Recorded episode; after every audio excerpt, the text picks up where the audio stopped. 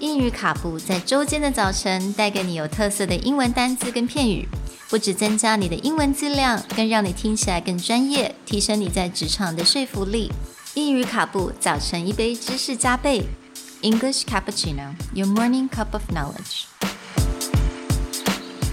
Good morning, everyone, Good morning. and welcome back to English Cappuccino. Today's word exhaust, a verb meaning to use something completely. It is spelled E X H A U S T.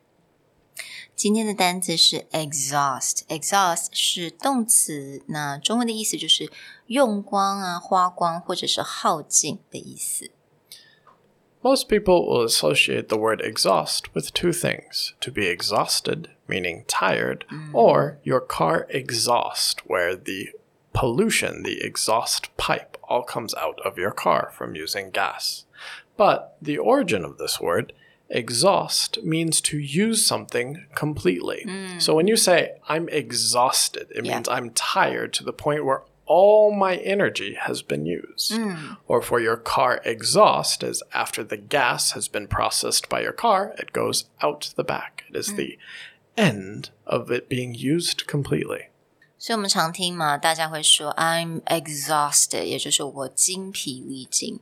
那其实意思也就是说，你完全用光了你所有的精力，你所有的能量。So you know that's why the word uh, comes from exhaust. The place that you will most often see this in an office environment would be saying something like, Oh, all our options have been exhausted.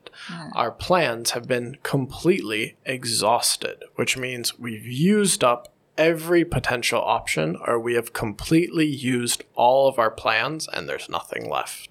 或者有时候你会听到 We exhausted all of our resource, meaning that we spent every single penny that we have. Exactly. So when you want to use the idea that something is completely and utterly gone, then exhaust is the correct word to go for. Join us tomorrow for another day of finales.